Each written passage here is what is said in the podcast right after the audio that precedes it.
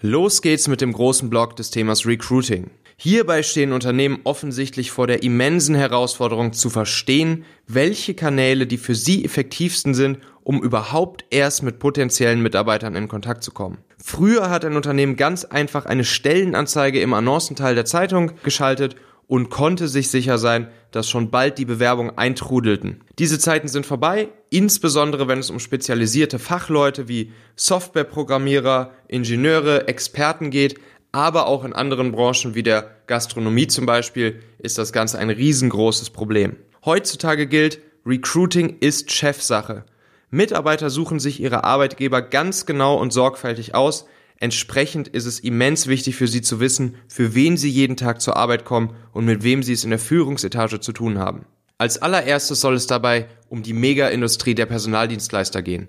Unternehmen geben zig Millionen dafür aus, Headhunter zu beauftragen, um mit guten Leuten in Kontakt zu kommen. Meine Hypothese ist, jedes Unternehmen kann selbst die Tricks der Headhunter anwenden und damit die Personalsuche deutlich nachhaltiger und günstiger gestalten. Wir werden uns dafür am Anfang einmal kurz die Ökonomie der Personaldienstleister anschauen und gucken, warum es für uns als Unternehmen deutlich interessanter sein kann, selbst auf Suche nach neuen Mitarbeitern zu gehen, statt Headhunter zu beauftragen. Los geht's!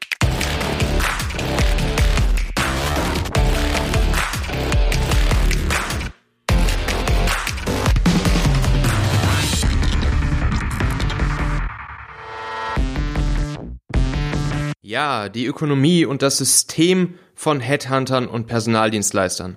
Wollen wir mal einen Blick auf den Markt werfen. Der Mangel auf dem Markt an qualifizierten Fachleuten und dem damit verbundenen regelrechten Schmerz für Unternehmen, gute Mitarbeiter zu finden, hat längst der Industrie der Personalvermittler und Headhunting-Agenturen zu vollster Blüte verholfen.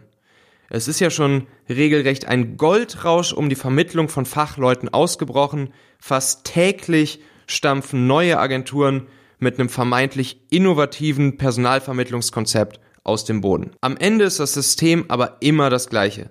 Headhunter werben Mitarbeiter von ihren aktuellen Arbeitgebern ab, um sie dann an andere Unternehmen zu vermitteln.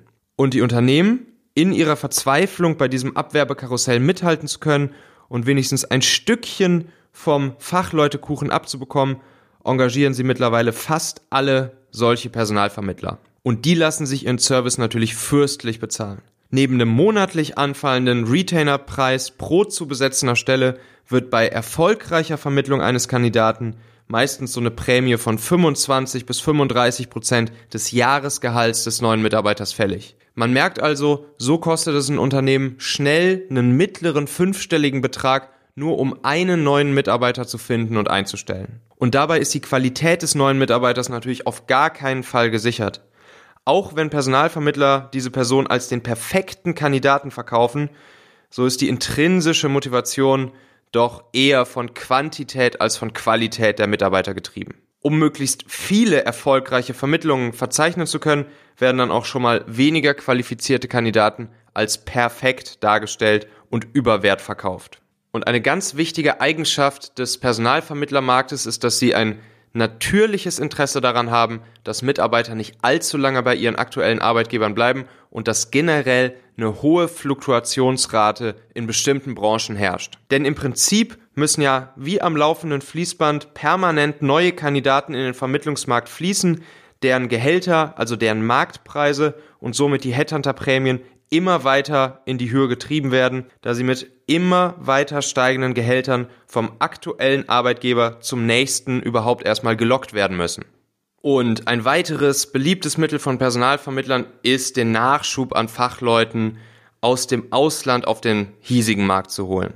Meist stammen solche Kandidaten aus Osteuropa oder dem Nahen Osten oder Afrika aber auch hier gehen Unternehmen natürlich ein nicht zu verachtendes Risiko ein, was die Qualifikation und die Erfahrung der Mitarbeiter angeht. Die Integration in das bestehende Team aufgrund von fehlenden Sprachkenntnissen oder kulturellen Unterschieden sind oft schwierig und aufwendiger als vorher gedacht. Auch natürlich die Bürokratie hinsichtlich des Arbeitsvisums etc. ist nicht zu verachten. Und auf der anderen Seite sind die richtig guten Experten oftmals davon verärgert, täglich und permanent von unterschiedlichsten Headhuntern kontaktiert und angerufen zu werden, um mit Jobangeboten regelrecht bombardiert zu werden. Im Prinzip trägt derjenige Arbeitnehmer, der zufrieden mit seinem Arbeitgeber ist, eine deutlich geringere Wechselbereitschaft in sich und bleibt seiner Firma eher loyal. Gespräche mit Headhuntern lehnen die richtig guten Leute meist kategorisch ab. Offener hingegen sind sie, wenn sich Gründer oder Geschäftsführer anderer Unternehmen ihrer Branche direkt bei ihnen melden. Und das kannst du nutzen. Mit den nächsten Folgen wollen wir also gucken, wie du einen großen Bogen um teure Headhunter machen kannst, wie du bei diesem Abwerbekarussell und dem System der Headhunter nicht mitspielen musst, sondern wie du selber dafür sorgen kannst, mit kleinen, einfachen, günstigen Tricks mit guten Leuten in Kontakt zu kommen, gute Leute zu dir zu holen und sie auch bei dir zu halten, damit du dir die teuren Investitionen und das Risiko von Headhuntern und Personaldienstleistern wirklich sparen kannst. Recruiting ist Chefsache, ich kann es nicht oft genug sagen und deshalb bist du hier genau richtig.